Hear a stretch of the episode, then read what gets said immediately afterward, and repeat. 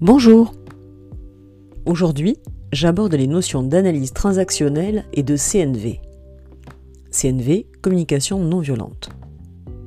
L'analyse transactionnelle consiste en l'étude des comportements, des postures, mots, dialogues, discours, échanges en matière de communication entre deux personnes ou davantage.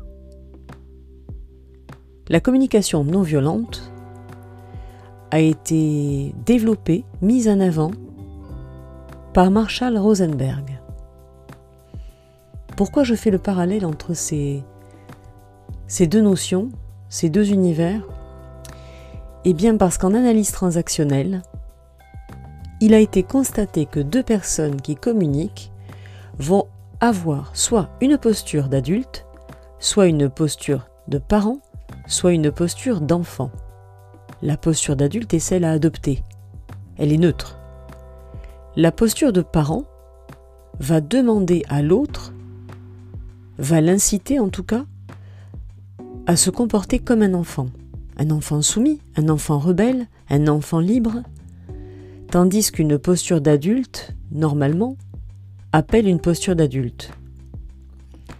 Quoi qu'il en soit, que vous ayez un parent ou un enfant face à vous, ramenez toujours à la posture d'adulte. Je donne un exemple. Si j'arrive et que je demande par exemple à un collègue euh, Tu ne m'as pas donné le dossier machin? Eh bien, euh, c'est une posture de parent.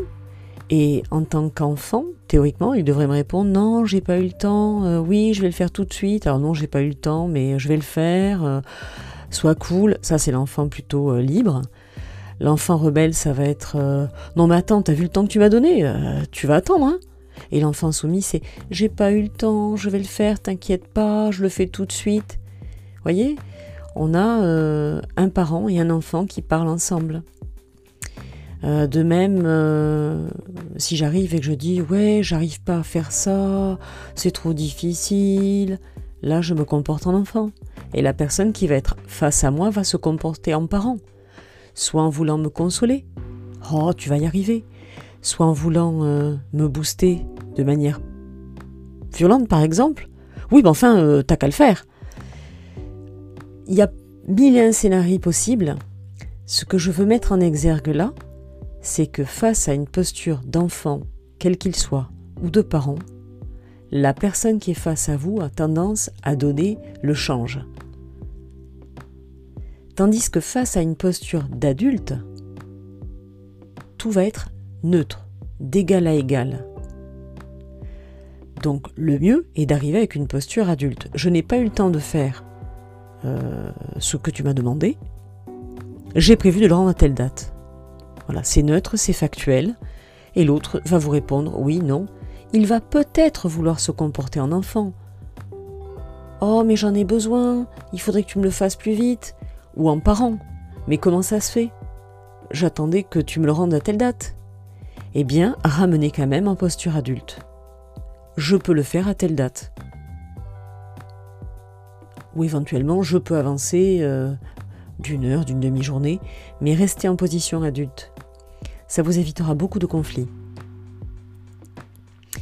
Et si je parle de CNV, de communication non violente, euh, je vous invite à vous documenter. Il y a pas mal de, vidéos euh, sur YouTube, par exemple, euh, dont une qui est très longue, hein, qui dure plus de 3 heures. C'est une conférence de Marshall Rosenberg qui est fort intéressante. je ne vais pas pouvoir résumer en quelques secondes ces notions-là, mais ce que je voudrais vous en donner, en tout cas d'essentiel, c'est de communiquer je, j'ai besoin, je peux faire, j'ai compris que, j'ai ressenti, du langage je, J-E. Et l'autre chose, c'est que quand on formule une demande en CNV, on la formule de manière réalisable. On va faire une demande réalisable. Ça, c'est du non-violent. Ça ne veut pas dire que l'on ne dit pas ce que l'on pense. Ça ne veut pas dire que tout est permis et qu'on est dans un pays de bisounours. C'est juste que la communication est saine. Je pense que, j'ai entendu que, j'ai besoin de, Pourrais-tu faire ceci? Pourrais-tu faire cela? Pour moi? Voyez, on est dans le domaine du je et du réalisable. À l'inverse, quand on est en communication violente, celle qui nous a été inculquée euh, euh, en grande majorité, c'est tu n'as pas fait ci, tu n'as pas fait ça. Vous voyez le tu, tu, tu. Le tu qui tue. Voilà. Je voulais vous parler de ces deux notions-là parce qu'elles sont très complémentaires pour éviter les conflits, pour gérer les conflits. Si vous voulez en savoir davantage, connectez-vous sur mon site internet. Vous l'avez dans les notes de ce podcast. Vous aurez toutes mes coordonnées. Je vous propose euh, de l'audit, du conseil, mais également du coaching. À bientôt!